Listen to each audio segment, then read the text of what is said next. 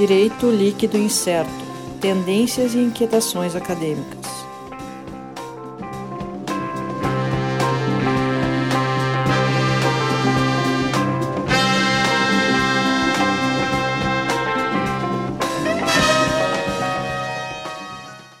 Olá pessoal, então estamos de novo aqui mais uma vez no nosso podcast Jeito Líquido Incerto. Hoje mais um episódio. Primeiramente a gente vai uh, agradecer aí o pessoal que está ouvindo. A gente está com um bom, um bom nível de, de audições ali no sistema do Anchor FM, a gente está acompanhando. O pessoal que ouve no Spotify também, tudo fica registrado ali e agradecer muito pela, pela audiência que vocês estão dando. E tá também o nosso perfil no Twitter ali, a gente pode, a gente vai postar cada gravação, cada novo episódio a gente posta lá. Se quiser ficar sabendo, acompanha lá, segue lá, arroba DL Podcast no Twitter. Faz os comentários também, manda um feedback, é interessante, é sempre bom a gente saber o que, que o pessoal está ouvindo, até para a gente poder melhorar, fazer um programa com mais qualidade. Então, estamos hoje aqui, mais uma vez, eu, Sandro Moraes, Sérgio Gilé. Olá. Alisson Capelari. Olá a todos. E hoje o convidado de hoje é o Sérgio. Hoje não temos convidados extras, né? Quem está aqui, quem vai falar hoje bastante com a gente é o Sérgio, para tratar do nosso assunto, o assunto de pesquisa dele, que é justamente a questão do processo judicial e tecnologia. E aí então, Sérgio, o que, que tu pode falar em relação à tecnologia no processo? Fala um pouco para nós como é que está a questão de aplicação tecnológica, o que, que tem no processo, a nossa evolução aí um pouco do que, que foi feito e o que que está, como é a situação atual dos nossos processos em relação à questão de tecnologias. Bem, uh, boa noite pessoal. Agora sim, uh, cumprimentando mais propriamente, já que eu sou, não vou dizer estrela, né, mas estou com um pouquinho mais de destaque nesse episódio. Bem, uh, como o Sandro já falou, né, a ideia de hoje é com, ter uma conversa sobre o processo de tecnologia, sobre a virtualização da prestação, da prestação jurisdicional. Uh, o que, a gente tem atualmente? Né? Basicamente, que é uma consolidação da prestação jurisdicional virtualizada. Só para se ter uma ideia geral, uh, segundo dados do relatório Justiça e Números de 2018, que tem por ano base 2017 do Conselho Nacional de Justiça, praticamente 80% dos processos novos instaurados no Poder Judiciário se iniciaram na forma eletrônica. Ou seja, 8 a cada 10 processos. Isso já é muita coisa. Claro, ainda temos algumas justiças que não estão tão virtualizadas ou que ainda estão engatinhando.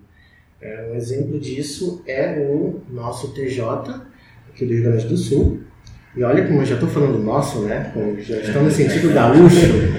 É, o sotaque não entrega, certo? Devo fazer uma parte, porque o TJ do Rio Grande do Sul tinha um caso muito peculiar. Eu não posso falar de processo eletrônico sem referir o sistema de processo eletrônico que o TJ é, ainda está em atuação, mas agora ele está, está sendo substituído pelo EPROC. Mas era um sistema impressionante. Acho que talvez seja o único caso no mundo de um processo eletrônico que funcionava offline. é?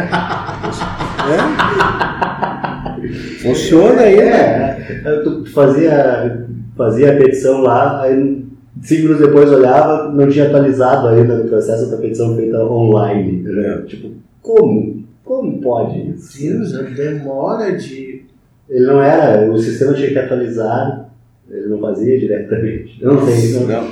não entendo como isso, mas tudo bem. Bom, bem, dá para fazer um programa só disso. Ah. Enfim, né, o que, é que eu vou te dizer? Na, no mundo ideal, o processo eletrônico é uma maravilha. No mundo dos fatos, o problema às vezes está no código desses programas que são utilizados.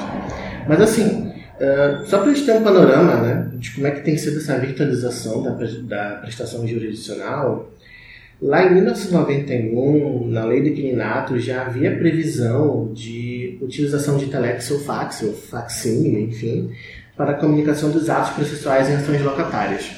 Depois disso ainda veio a lei do, do fax, propriamente, que aí abarcou, ou melhor, passou a abranger todos os processos, e depois veio a lei da penhora online, né, permitindo Deixa eu te interromper. Que interessante a, a lei do fax. É uma coisa que não é nem tão antiga assim. Não. É completamente. Sim, e é de 99. Pois é. Como, como foi rápida a obsolescência, né? E para quem, assim. e pra quem opera diariamente no processo, sabe que um aparelhinho de fax tem seu valor. Né? tem que ter um aparelhinho de fax que ajuda, ainda ajuda. Olha, eu vou confessar, eu nem sei nem como funciona o fax. A minha impressora, em tese, funciona como fax também. Nunca usei dessa forma. Nós vamos fazer um episódio só sobre tecnologias vintage no processo civil. Vamos Tá fazer, certo. vamos fazer. Tá certo. Bem, depois veio a lei da penhora online, ah, permitindo que um sistema online passasse a ser utilizado para fazer as penhoras.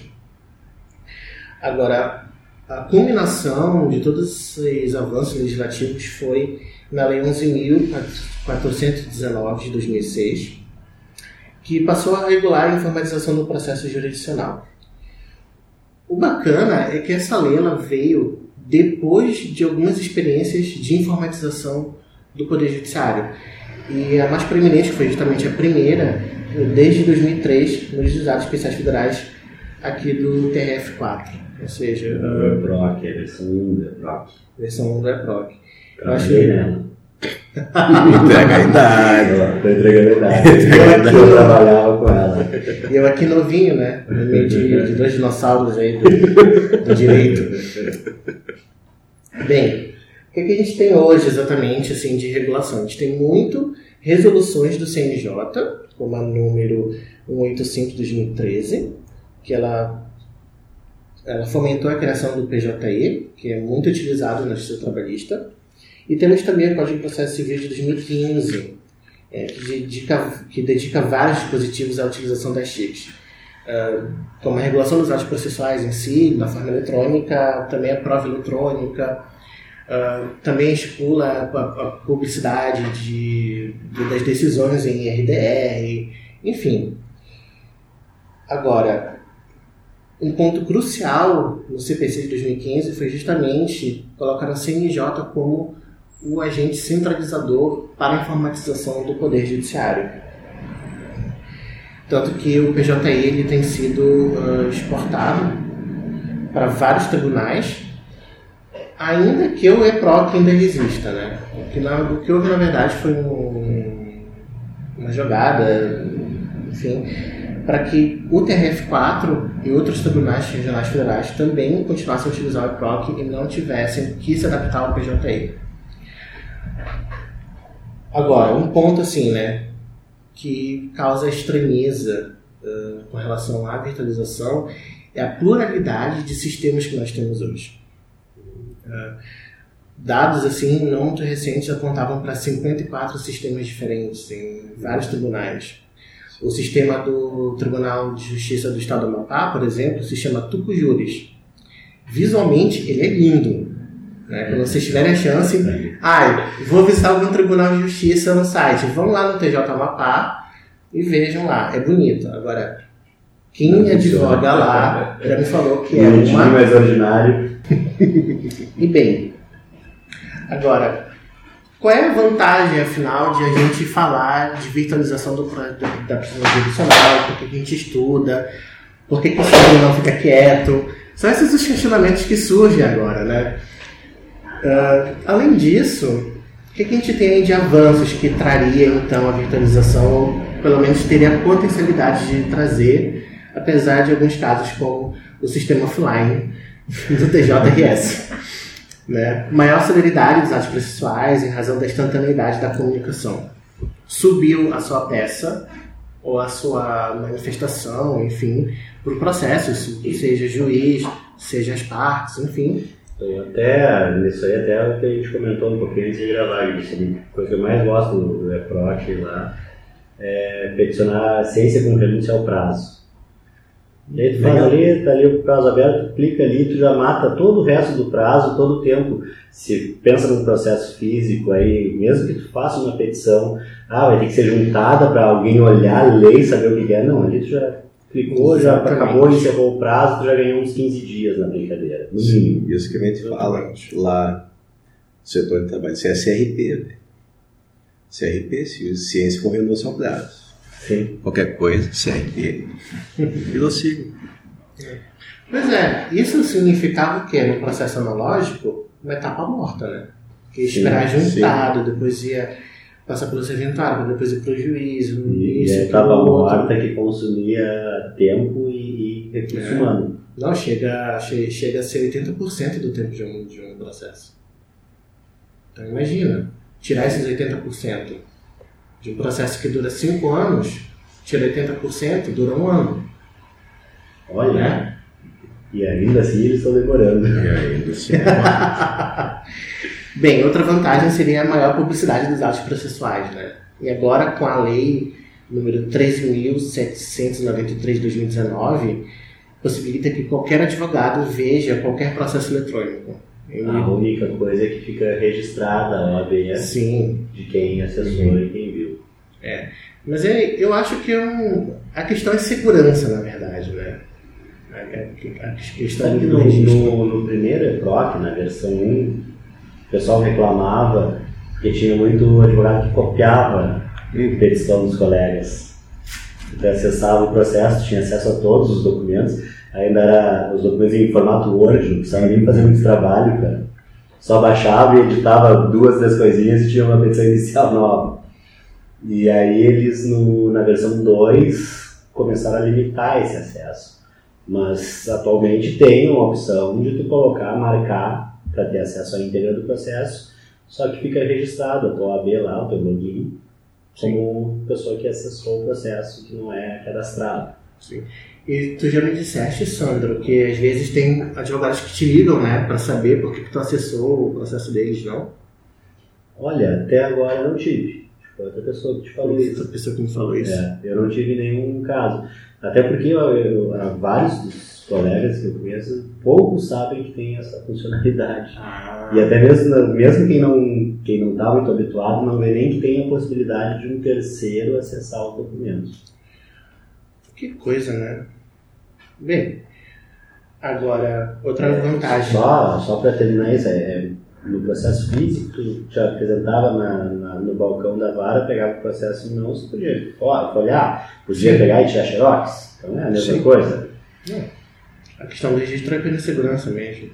Bem, agora uma coisa muito bacana do processo eletrônico é a possibilidade de haver muito mais mídias como meio de prova. É você juntar ali no processo eletrônico que já está disponível na própria plataforma, no- nos próprios autos eletrônicos, uma imagem, uma gravação, um vídeo e até mesmo a possibilidade de gravar as audiências, sejam elas por Skype, sejam bem presenciais.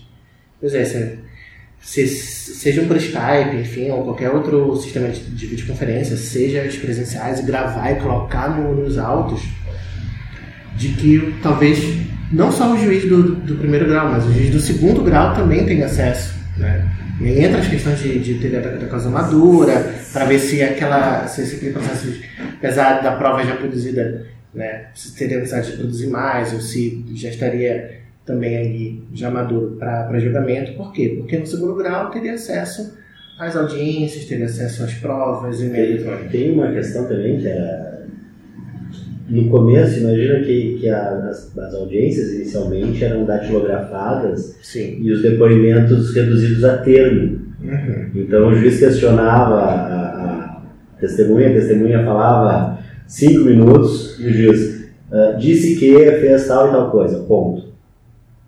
Né? E se perdia muita coisa. Sim. Então esse acesso, e aí tu imagina, ah, num tribunal, e isso eu até utilizei numa oportunidade, num recurso em que eu transcrevi boa parte dos depoimentos das testemunhas, indicando o tempo de gravação. Ó, a testemunha tal, há 3 minutos e 58 segundos ela falou, abre aspas, e citei.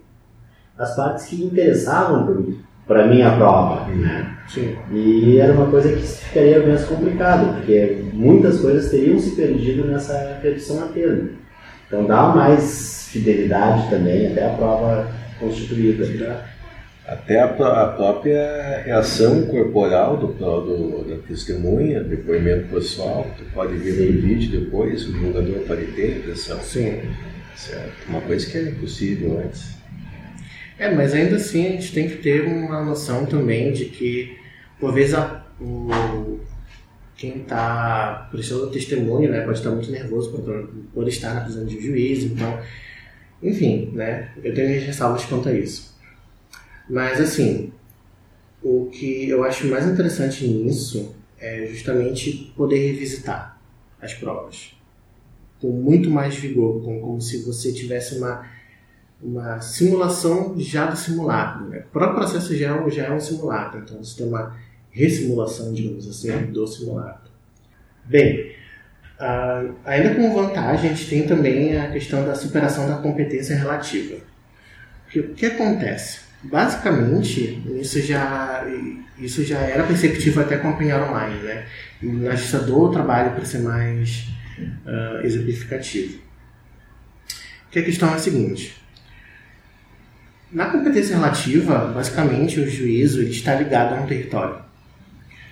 Contudo, uh, quando a gente tem que o juiz está atuando no cyberespaço, na rede, faz sentido ainda manter o, o, a divisão territorial para competência relativa em razão do território, em razão do lugar? Então há uma superação nesse sentido. Em tese, é, tanto as partes quanto os juízes podem atuar em qualquer região, em qualquer local. Isso. É. Até mesmo, em tese, tu atuar a partir de, do exterior. Sim. Né? Eu, se estiver no exterior, logo no sistema, para mim, sim, sim. é tudo. É. Mas eu digo mais no sentido de que qualquer juiz do Estado do Rio Grande do Sul pode julgar qualquer causa dentro do Estado do Rio Grande do Sul. Sim. Essa é a ideia básica. Então, qual é, qualquer juiz do TRF4 vai poder julgar qualquer causa que esteja no território do TRF4. Ou seja, um juiz gaúcho julgar uma causa que seja do Paraná. Claro, talvez já esteja indo um pouco mais longe do que a gente deveria, mas a ideia é que permite isso. Inclusive, isso um dos fundamentos na, na proposta de emenda constitucional da reforma da Previdência uhum. em tramitação, uh, se aprovou o fim da, daquela competência subsidiária da Justiça Estadual na matéria previdenciária. Então, se aprovou em primeiro turno. Né? Então, o que acontece? Na, na, na, demanda previdenciária, a Constituição autoriza que a parte, se, não, se mora numa localidade que não é sede da Justiça Federal, possa ingressar com ação no, na Justiça Comum Estadual. Uhum. E aí foi retirado justamente em função da, da, do processo eletrônico, que na Justiça Federal hoje já é, já é realidade gente em todas as, em todas as regiões, né? Sim. É, algumas coisas vão sendo superadas com a virtualização. Por exemplo, uh, a questão do agravo de instrumento. Por que, que ele tem esse nome? Né? Porque se formava um instrumento com as peças principais e mais peças que o advogado julgasse necessárias para enviar para o segundo grau. Hoje, com o processo eletrônico, que acontece lá, só cria mais uma página, mais um link, que agora ele está também no segundo grau. Então, o desembargador, lá no segundo grau, ele tem acesso ao que está no primeiro grau, se o processo está todo eletrônico, né? Que é o que, acontece, o que acontecia também anteriormente era que quando, uma, quando um tribunal se virtualizava, ele virtualizava primeiro a sua, o seu segundo grau, depois que passava para o primeiro grau. Né? Então, nesse, nesse ponto, até o nome agravo de instrumento perde a sua razão, porque não precisa exatamente criar um instrumento. Há também dispositivo no CPC que diz que não é necessário criar um instrumento quando se trata é, de processo É, o próprio sistema PROC, quando antes até de ter alguma regulamentação maior, ele já previa, quando já estava uh, no âmbito da quarta região implementado definitivamente, uh, simplesmente tu protocolava grave de instrumento, só dizia o, o, número do processo a que tu vinculava a ele uhum. e esquecia cópias, porque simplesmente o link ia com tudo. Sim. E, e, dentro disso aí, entra uma questão interessante que eu já acho que tem um pouco de, de exagero né? vamos dizer, na doutrina do processo eletrônico, que é a questão daquele princípio da conexão, que alguns juízes do trabalho ah, uh, aplicam. Criação do, do PEP. É, Então, me parece daí um pouco exagerado, um pouco forçado. Sim. Né? Para quem está por fora do que a gente está falando, segundo esse princípio da conexão, pelos autos estarem num ambiente virtual, qualquer prova, qualquer documento acessível a partir de um hiperlink, ou seja, qualquer coisa que estiver na rede, na internet, é passível de ser utilizada pelo juiz para julgar a causa no processo. Então, aí validaria acesso a Facebook, Instagram das partes. É, mas assim, se a gente for pensar nos poderes instrutórios do juiz, tem sua serventia esse princípio. Mas também ainda teria dificuldade em relação à, defesa e contraditório. O juiz não pode Sim. jogar isso dentro. Né? Eu imagino um caso, de repente, que a pessoa alegue que tinha uma determinada distância entre um ponto e outro, o juiz pode consultar o Google Maps e ver a distância entre os pontos. Mas Sim, sim. teria que abrir prazo para as partes para que Isso eu manifestasse. Isso eu concordo plen- plenamente. Impugnasse porque- o Google Maps. Hã? No caso, para impugnar o Google Maps. Não, mas imagina que a pessoa diz que faz um determinado trajeto, mas vai dizer, olha, Sim. aquele, aquele trajeto é mais curto, porém não é seguro. Ah, Ah, olha ah, aí. É, Então tem esses detalhes. é, mas também tem que ver como é que se acessa, porque é, Google, tudo no Google agora está via machine learning, redes neurais e tudo. Então talvez o resultado que dê para o juiz não dê para a parte. Ah, pois é. Tem isso também. né? Tem, tem, não, tem, tem muitas nuances com relação a isso, né? O, o- isso é tratado, essa, essa questão do hiperlink que está na rede, está tá no processo, enfim, tratado bem primariamente pelo Pierre Levy, a questão do hipertexto. Né? E quando você traz isso para dentro do, do processo, essa questão do, do, do hiperte, hipertexto, ah, você pode começar a criar hiperlinks na sua petição inicial, em qualquer outra petição, ou o juiz criar hiperlinks nas suas manifestações, enfim, que vão levar a outros lugares. Um exemplo disso é o pessoal que começou a usar QR Code nas petições iniciais. Isso é um hipertexto. Sim. Eu, eu já, já citei um link do SoundCloud para uma gravação né, no processo físico. É, pois é. Mas eu citei a petição, e está lá a gravação, que é uma das provas era a gravação. Sim. Se o juiz quiser, junto um CD, não sei nem como vou gravar o CD, né, um pendrive, um CD para gravar, para botar essa gravação, Grava uma fita cassete. vai ser por aí. Né? mais um tópico para o nosso episódio de tecnologias vintage do processo. Mas essa questão do QR Code, por exemplo, que leva a um vídeo no YouTube, como aconteceu, né? Ah, quem garante que aquele vídeo no YouTube não pode a qualquer momento ser derrubado? Porque de alguma modo alguém foi lá, denunciou o vídeo, Sim. o YouTube ah, Retirou do ar. retirou do ar porque achou inapropriado para suas políticas de, de, de convivência ali na rede. E aí, como é que fica? Né? É um risco. É um risco. essa- esse link assim. É um risco. Mas, né, é a questão do hipertexto que precisa ser trabalhada aí dentro do processo eletrônico. Que também tem a ver com o princípio da, da, conexão, como muito bem colocado pelo Sandro. Ah, é interessante porque a minha dissertação ela, ela estuda esses princípios específicos que o Pepe criou, que também a Alexandra Teniense fala, que também o, o Alexandre Freire, Freire Pimentel, na sua tese de doutorado, também fala lá em 2003, eh, haver princípios específicos do processo eletrônico ou da utilização de tecnologia no processo, enfim. né? Quem quiser dar uma olhada aí com, como é que está essa questão, vai lá na biblioteca da PUC, coloca meu nome lá no sistema e espero aí as críticas com relação à minha dissertação. Mas enfim, outro ponto interessante também, que é o que a gente já vem fazendo né, há algum tempo, é a pesquisa de jurisprudência ou de precedentes obrigatórios, enfim, que é uma possibilidade de você compilar, de pesquisar melhor ah, o que, que tem sido decidido pelos tribunais em sede de RDR, em sede mesmo de, de, de apelação, o que, que o STF, o que, que o STJ tem de, decidido. Então, isso é um outro ponto positivo, né? Um avanço do processo eletrônico. E por fim, o que a gente tem visto aí é agora os tribunais brasileiros querendo utilizar inteligências artificiais. né? Inteligência artificial. querendo utilizar, né?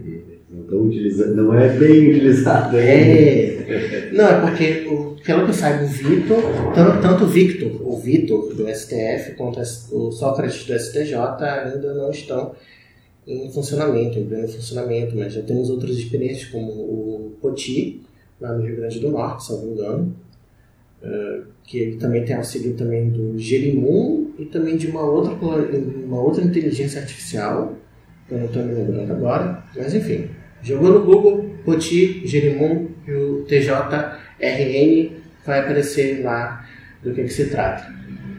E também temos outras experiências como o juiz Proteu, uh, o Proteus, aqui no Brasil, que enfim, parece ser o futuro da justiça, né? A utilização de inteligências art- artificiais para julgar os litígios, ou pelo menos para auxiliar o juiz, ou o desembargador, ou o ministro, né? A Estônia já está aplicando, se não me engano. A Estônia é sempre pioneira, é um país bastante digitalizado. E vamos ver os resultados disso. A única ressalva que eu faço, né, é que a gente tem que sempre estudar bem e tem aí essa discussão sobre o enviesamento da inteligência artificial, seja por machine learning, seja por redes neurais, enfim, todos os métodos que existem para as inteligências artificiais. A própria questão de tu ser julgado por uma máquina Que a princípio não tem emoção nenhuma. é bastante complicado. E, e a revisão acaba sendo por uma máquina também, Não, por três máquinas tem. por três máquinas. Tem que manter a identidade. Se é um juiz, três desembargadores. Né? Tem, não, tem, tem que ser um colegiado, né? Um colegiado de máquinas com algoritmos diferentes, que princípio-. Não, É. cada um com um sistema operacional diferente. Tem que ser. Princípio do Um colegiado. Oeste e um.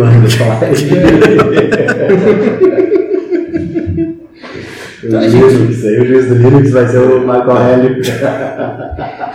Gente, esse é um panorama assim que eu vejo que está aí ahn, de utilização de tecnologia. Deixei, acho, acho que deixei algumas coisas de lado, enfim, mas estamos aí aberta à discussão para os meus colegas. Só para complementar, joguei no Google aqui, Poti, Gerimum, e o outro é a Clara. Clara. Sabia que era um, Gerimum que, é Clara. que era um nome comum, assim. Sim, ajudado a reduzir o estoque de ações judiciais do Rio Grande do Norte. É matéria do radar econômico, não, do valor econômico, agora em março de 2018. Nada como ter o Google e uma inteligência artificial para nos ajudar aqui né? Mas enfim, Mas falando dessas, dessas questões de tecnologia, o processo está tá, tá muito bonito, o processo eletrônico, né? sim, uma maravilha. Maravilha. Em teoria. Mas. E lá, e- e lá, lá na tua terra, Lá em Belém do lá em Pará. Belém do Pará, ou no interior do Pará, no interior do Amazonas, como é que está a internet lá? Tem uma velocidade boa? Olha, primeiro de tudo, né? Imagina a Amazônia entrecortada de rios. Como é que passa cabeamento de internet por isso? Não passa. É, pois é. Internet é via satélite, então, né? Chega, chega assim, mas lá. Qual é Até o custo disso? muito alto. Do cabeamento, no caso, né? Sim, não, mas o mesmo olhar por satélite. Por satélite aí eu é, acredito que Mas seja deve menos ser. caro, só que o problema é a qualidade do, da internet por satélite, né? Que é bem inferior à internet por cabeamento. E olha que hoje nós já temos a tecnologia de internet por fibra ótica, né? Para teres uma ideia, no Amapá, a banda larga, salvo engano, chegou em 2014. Nós já estamos em 2019. Sim, e os processos eletrônicos já tem começaram em 2013, tipo, há 10 anos antes. Pois é. Então, realmente é difícil querer que o Amapá, e, e sem contar a questão da própria familiaridade das pessoas. Claro, a gente está falando aqui, a, a gente conversando aqui entre nós, todos aqui temos o nosso celular, Sim. mas Acabamos de acessar o Google, inclusive. é, e pessoas mais velhas que têm alguma dificuldade, como é que eles. eh, até o, o próprio. eh, aqui no, no Rio Grande do Sul mesmo, eh, a, a adoção de processo eletrônico no interior foi bastante criticada, inclusive pela própria OAB, justamente pelos advogados mais experientes, vamos dizer assim, né? que de repente não tem aquela familiaridade. Será que isso não complica o acesso à justiça desse pessoal aí? Olha, complica, complica. Primeiro a gente tem, só voltando um pouquinho, né, com relação, por exemplo, à Amazônia ou qualquer outro interior do, do Brasil. Há dificuldade, sim. Nem todo mundo está alfa- alfabetizado digitalmente. Né? Você ter uma ideia, tem interiores do Amazonas em que existe uma situação chamada de citação ou intimação no toco, No toco. no topo. O que, que acontece? Como é que tem que ser a intimação? O oficial de justiça vai de barquinho, de canoa, até a localidade. Ali ele coloca no topo um mandado de intimação, um edital, enfim. Aí o- a localidade, Aí a localidade passa lá, olha aquilo, vê no- alguém de lá, vê o nome, ah tá, tem que comparecer lá tal dia, tal hora. Né?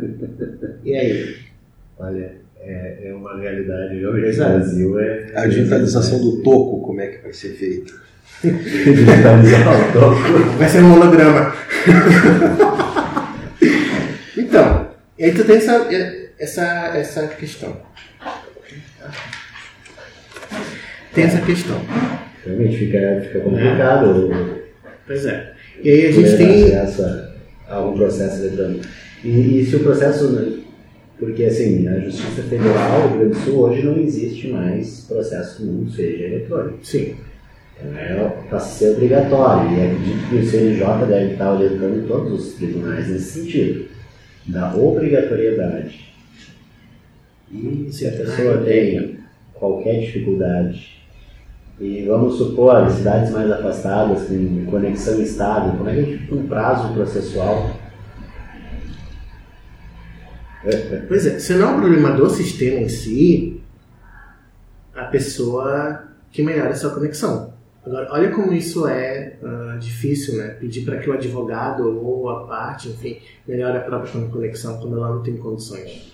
Sim, e, e talvez aquela questão, uma localidade que realmente não tem acesso de conexão assim. Não tem, não tem. Então não é, não é nem uma questão de, de vontade do profissional, por mais que ele tenha essa vontade. Sim. E aí, de certa forma, tu vai afastar esses profissionais do interior da atuação profissional. Sendo que esse profissional é o que está mais próximo de quem precisa do Exatamente. acesso à justiça. Exatamente. Aí vai ter, vai começar a ter advogados só nos grandes centros, só nas cidades maiores. Então, o cidadão que mora numa cidade pequena, no interior, não vai ter acesso a, a assistência judiciária nenhuma. Sim. Vai ter que se deslocar para outras cidades. Por isso que nesse ponto é até importante o Marco Civil da Internet, quando ele coloca que devemos ter políticas públicas de inclusão digital. né? Ah, basicamente, o que a gente vê nascendo aqui no Brasil e também no mundo é um direito à conexão, um direito de acesso à inter- à internet. Até um direito fundamental, um direito humano. Né? Se a gente for para o lado do direito humano, ah, em um relatório sobre privacidade e liber... sobre liberdade de expressão, desculpa, pelo Frank LaRue para a ONU, ele colocou lá que uma das formas de se garantir a liberdade de expressão é garantir o acesso à internet. Então a gente já vê isso mudando aí como direito humano. Que no Brasil, para a gente ter reconhecido isso como direito fundamental, ah, tem, ah, se seria por meio de emenda à Constituição, mas também tem como fazer uma interpretação da Constituição à medida em que, se nós estamos numa sociedade cada vez mais desinformatizada, uma sociedade em rede, tudo que é muito dependente da internet, a gente passa a ter que, para se ter dignidade, é preciso que haja conexão para todos. Por isso que tem cidades que, que, que oferecem uh, com conexão para todos na, nas praças, enfim, assim em diante. Mas o ponto é, se a gente está virtualizando a justiça, a gente tem que dar um passinho para trás e pensar, mas será que todo mundo vai ter acesso a essa justiça eletrônica? Esse é o ponto crucial. Acho que a gente tem que pensar antes de realmente dizer, ah, a impressão eletrônica é muito legal, muito bonito e tudo mais.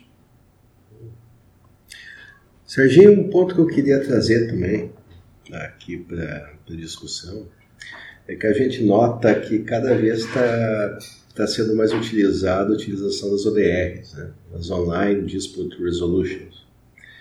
Uh, como é que tu vê isso daí? Pode ser o futuro da solução de conflitos ou, ou é apenas uma moda passageira? Ou, como é que tu, tu enxerga esse panorama do futuro? Olha, uma coisa que eu tenho tocado nesse ponto, que também surge né, do direito de acesso à internet, é Exemplo, melhor, melhor forma é exemplificando. Nós temos a plataforma consumidor.gov.br. Sim. O que, é que ela está sendo hoje feita? Como é que ela está sendo utilizada?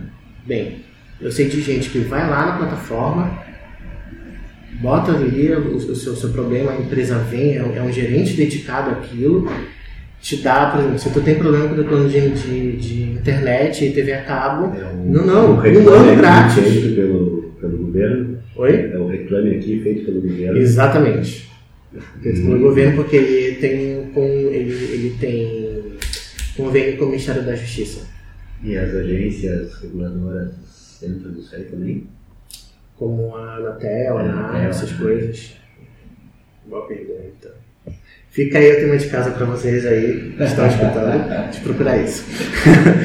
Mas o detalhe do consumidor.gov.br é que ele está sendo hoje uh, utilizado como se fosse uma etapa administrativa para se demandar em juízo uhum. em questões consumeristas. Sim. Ou seja, é como se fosse mais uma etapa para que haja interesse de agir. Sim, mas aí perde todo sentido. Em que sentido? de se exigir isso. Pois é, é, mas é assim que os tribunais estão decidindo. Esse é um detalhe. Porque é que tá. A pessoa tem um, um problema de direito consumidor. Se ela não sabe usar a plataforma, se ela não tem acesso à internet e tudo mais, ou, ou mesmo não está familiarizado, como é que ela, como é que vai ser exigido, exigido isso dela antes? E, e outra coisa, resolve essa reclamação nessa plataforma? Olha, eu tenho escutado, né? Mas é, é, é boca a boca que o pessoal tem, tem conseguido. Porque não sei, ainda não, ainda, ainda não. Na área dos bancos tem. Na, na, área dos bancos tem, tem uma efetividade bem razoável. Tom. Bem satisfatória. Tá, então. É, se deu certo ali, mas é que tá, a gente também tem que, tem que ver que o consumidor.gov.br consumidor também é um reflexo dos dias atuais, não só porque está utilizando uma plataforma eletrônica na internet e tudo mais, mas sim porque a gente está mudando essa nossa cultura, né? uma cultura muito litigiosa para uma cultura mais de solução de conflitos por métodos adequados, por métodos integrados, ou até por métodos alternativos, né? com todas as críticas aos termos utilizados. A ideia é que eu acho sim que, olha, é um futuro aí que, que a gente precisa trabalhar. Outros exemplos, uh, Mercado Livre com seu mercado pago, que hoje tornou o próprio Mercado Livre uma plataforma muito mais uh, segura com relação a isso. Você abre uma disputa ali, se vai haver das etapas, pode chegar a um acordo, pode não chegar a um acordo, mas existe ali uma plataforma para solução de conflito que surge entre quem está vendendo e quem está comprando o produto. Mas Sérgio, tem mais um detalhezinho, uma coisa que até me chamou a atenção esses dias, uma notícia que eu vi aí de um levantamento do TCU, uh, dizendo que o processo eletrônico está sendo mais custoso que o processo físico. Pois é, quando eu vi essa notícia eu também fiquei uh, embasbacado, porque eu não esperava que fosse dar esse resultado. E também fala em aumento de tempo de tramitação. Uhum. Agora, se a gente há pouco estava falando, estava falando daquelas etapas mortas do processo, se a gente ganha tempo ali, onde é que fica esse tempo? Porque em algum momento ele está sendo perdido de novo. Sim. Pois é, eu não sei exatamente como é que está sendo, porque é uma notícia bem recente, uh, teria que ver como é que está essa decisão do, do TCU com relação a isso. Mas tem algumas coisas assim que a gente já pode lançar agora de, de, de questionamentos com relação a isso. Primeiro, está aumentando o tempo de tramitação, mas que tempo é esse? É tempo burocrático ou é tempo intelectual? Porque a ideia do processo eletrônico, pelo menos no mundo ideal, enfim, é que ele acabaria com o tempo burocrático, ou diminuiria bastante esse tempo. Tanto que né, a ideia é que haja uh, a morte das etapas mortas, digamos assim. Mas não poderia estar represando para decisão do juiz Pois é, esse aí. Ficavam esperando em cartório e deixavam para mandar a conclusão para o juiz lá quando o juiz estivesse mais folgado. E agora vai já concluso para o juiz e o juiz não dá conta de julgar o volume de processo. Isso. Agora a gente chega no tempo intelectual. Isso é uma, uma questão tratada até pelo, já adiantando, né, bibliografia recomendada, pelo José Carlos Araújo de Almeida Filho, uh, em que ele discute isso tem, tem um texto publicado em revistas, mas também tem um texto no livro dele sobre teoria geral do processo eletrônico. A ideia é que, justamente, o juiz passaria a ter muito mais tempo intelectual. Lembra que eu falei sobre a possibilidade de gravar as audiências ou de ter vídeos, gravações? Imagina um juiz tendo que revisitar essas provas. Ele vai gastar mais, tempo com isso. Talvez isso influencie nesse tempo de, de, de tramitação. Contudo, ele vai dar uma resposta mais acertada. Mais qualificada. Mais qualificada. Sim, com certeza. Então, pode não estar sendo célere, mas talvez passe a ter um tempo razoável esse processo. Por quê? Porque o processo eletrônico possibilitou que houvesse mais tempo intelectual do que tempo burocrático nesse processo. Agora, é, é o único ponto assim que eu posso dizer, não, é por isso que está tendo a tramitação? Não, não posso afirmar. O que, que pode estar acontecendo também? A burrice dos sistemas. Como tu mesmo falaste, né? o processo offline do, do TJRS. Ou seja, é um processo que basicamente, além de demorar para subir e juntar os autos à peça, às vezes tem sistemas que para juntar a peça ainda precisa de um clique do serventuário. Ou seja, é a mesma, é, é, é, é a mesma coisa que você diz que o serventuário pegar, o, pegar a petição, e grampear, grampear colocar a numeração, dizer que está juntando, papapá, ppp.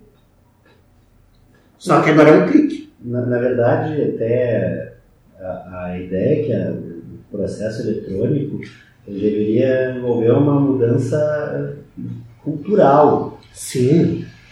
Na, na, verdade, o que a gente tem é não não dá para chamar de processo eletrônico, porque na verdade o processo é ainda o mesmo do processo civil italiano.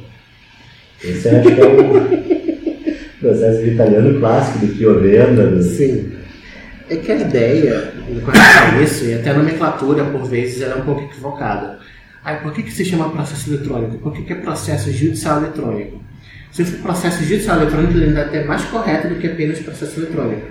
Porque o que a gente tem mesmo é um procedimento eletrônico. Ou seja, aquele encadeamento de atos é feito na forma eletrônica. Não é como na forma física, que tem papel, que tem uma, que tem uma capa. Inclusive, até o próprio nome autos significa que vem de autuar, que significa por, car, por capa. Seja, a gente não tem uma capa exatamente no processo eletrônico, como a gente tem no processo físico. Mas chama atenção, o PJE é um sistema que, que muitas vezes, para acessar os documentos, o que, que faz? Tu baixa um PDF, na verdade é uma digitalização do, do processo. Pois é, isso é um processo digitalizado. É um processo que ainda está naquela fase que o PEP coloca, o José Eduardo de Rezende Chaves Júnior, né, que chama como, que o apelido dele é PEP, uh, que o processo eletrônico ele tem três fases. Ele tem o D-processo, que é o processo digital, digitalizado, e tem o E-processo, que é o processo eletrônico propriamente dito, ou seja, ele começa eletrônico, termina eletrônico, tudo que for possível fazendo eletrônico faz. Nesse ponto chega o Augusto Marcassini com um princípio específico, né? falando do, da equivalência instrumental ao papel. Então, quanto mais equivalente for ao papel, pode ser melhor, mas a ideia é que o e-processo evolua para o i-processo, que é o processo inteligente. Não exatamente o processo que utilize a inteligência artificial, mas um processo que racionalize, que otimize a prestação jurisdicional. Porque ele se tornou mais inteligente. Inteligente por quê? Porque acabou com o tempo burocrático e está com maior tempo intelectual. Porque é um processo que vai te permitir maior publicidade dos atos, vai um processo que vai te permitir maior celeridade, afastamento da competência relativa, enfim, pensar nas vantagens realmente, né? Tornar um processo eletrônico boa, a resposta, boa, a resposta final. Uma das coisas para o usuário, a facilidade de utilização e de visualização. Aí a gente entra numa questão que se chama design de sistema, que tem também a ver com acesso à justiça.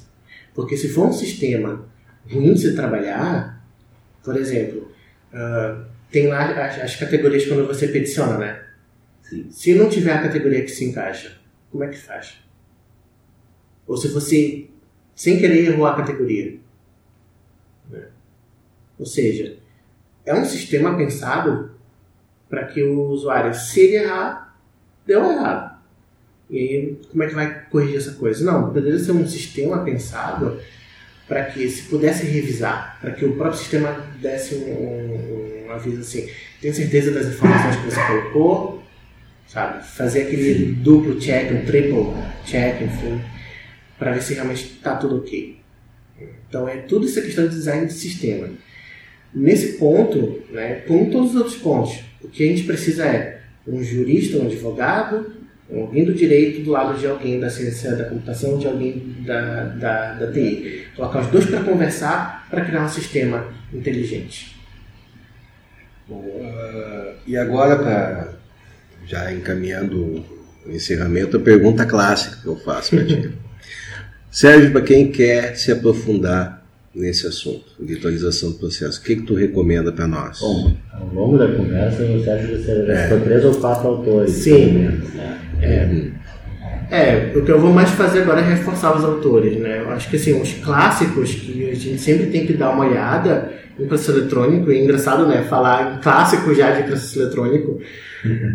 né? Um clássico de 10 anos. É. Mas enfim, né? Há, há, há, uma profusão maior agora né? na, na doutrina do processo eletrônico. Mas assim, os clássicos é dar uma olhada no José Eduardo de Rezende Chaves Júnior, que foi o meu. É o PEP, que foi o meu marco teórico na, na dissertação, né? E depois passar para o Alexandre Ateniense, para o Augusto Marcassini, que inclusive a tese de livro docência dele é sobre o processo de tecnologia. É, foi publicado isso aí? A Essa tese de livro. Sim, pelo, é, tá pela Amazon. Ah, Ou seja, baixa ali no Kindle. Baixa no Kindle, bem é, tranquilo. Bem tranquilo. Acho que deve estar uns 16 pila, alguma coisa assim. Ah. É, o sotaque dele já, já incorporou o pila. O pila, é. não, pila já está bem incorporado. Não, não tem como. Eu falo, eu falo lá, falo guri, guria. Vira e mexe sai um tchê. Eu não sei como, de onde que sai, mas, mas sai. Vem de dentro. Nota. Eu só ainda não estou falando gratuito, vou ir e mans. Isso eu me recuso. Siga. é, aí eu vou acostumar com com a tese de docência dele e também José Carlos de Araújo de Almeida Filho. Inclusive, fiquei abalado ainda há pouco porque eu fui procurar, né, para ver se eu estava escrevendo o nome dele certo e descobri que ele faleceu em 2017. Ah, pois é. Virtualizou. Virtualizou. Virtualizou. e assim, tem duas dissertações muito bacanas pela Federal do Paraná que é do Elton Baioco e também da Ariane Langner, que estão pela Juruá. Vale a pena dar uma olhada nessas duas dissertações. E, enfim, né, a minha não está publicada, mas está ali na biblioteca, para quem quiser ver. Ah, e mais uma coisa, uma tese, que é do Paulo Pegoraro Júnior, que trata também essas questões que eu falei, como competência territorial, hipertexto, enfim, é evolução disruptiva do processo eletrônico essa tese dele. Então, fica aí também pela PUC-RS. Fica aí as dicas de bibliografia de quem for de, de quem procurar e daí e A partir daí quem vai linkando, Vai vai, linkando. buscando os hiperlinks, Exatamente. as referências e vai As fazendo uma referências boa nós vamos, nós vamos postar junto com o episódio depois, Isso. detalhadamente. É, porque me, me pedir para lembrar títulos de livro não vai dar certo. Se lembrar o autor já está numa. É, Então, muito obrigado, Sérgio. Eu que Uma agradeço. boa conversa aqui. Ah, apesar de não termos convidado externo hoje, foi bastante produtivo, bem, bem interessante. Sistema de tecnologia, de processo. Hoje aí, cada vez mais eh, a gente vê pesquisa na área, né? com o processo eletrônico. eh, bom, a quantidade de teses e dissertações que o Sérgio citou aí só nas referências já demonstra bastante isso. Então, nós vamos nos despedindo aqui, lembrando mais uma vez, dá uma olhada na, no arroba DLI Podcast, está no Twitter, nossa rede social, enquanto única, acho que vamos manter assim, não sei, mas o Twitter é nosso canal principal de informação. Vamos postar a nossa a nossa tão logo editada essa, este, este episódio. né? Agradecer mais uma vez a audiência. Fazer uma ressalvinha aqui, eu vou pedir desculpas da gravação do último episódio, da, do episódio 3, que por dificuldades técnicas o som ficou um pouquinho complicado. A gente pede desculpa, a gente sabe que o som não estava o ideal. Espero que hoje esteja um pouco melhor aqui. Mas o conteúdo valeu a pena. O conteúdo valeu a pena, com certeza. ah, valeu mesmo. Então, muito obrigado, pessoal. Tchau, até a próxima. Tchau, tchau. Tchau.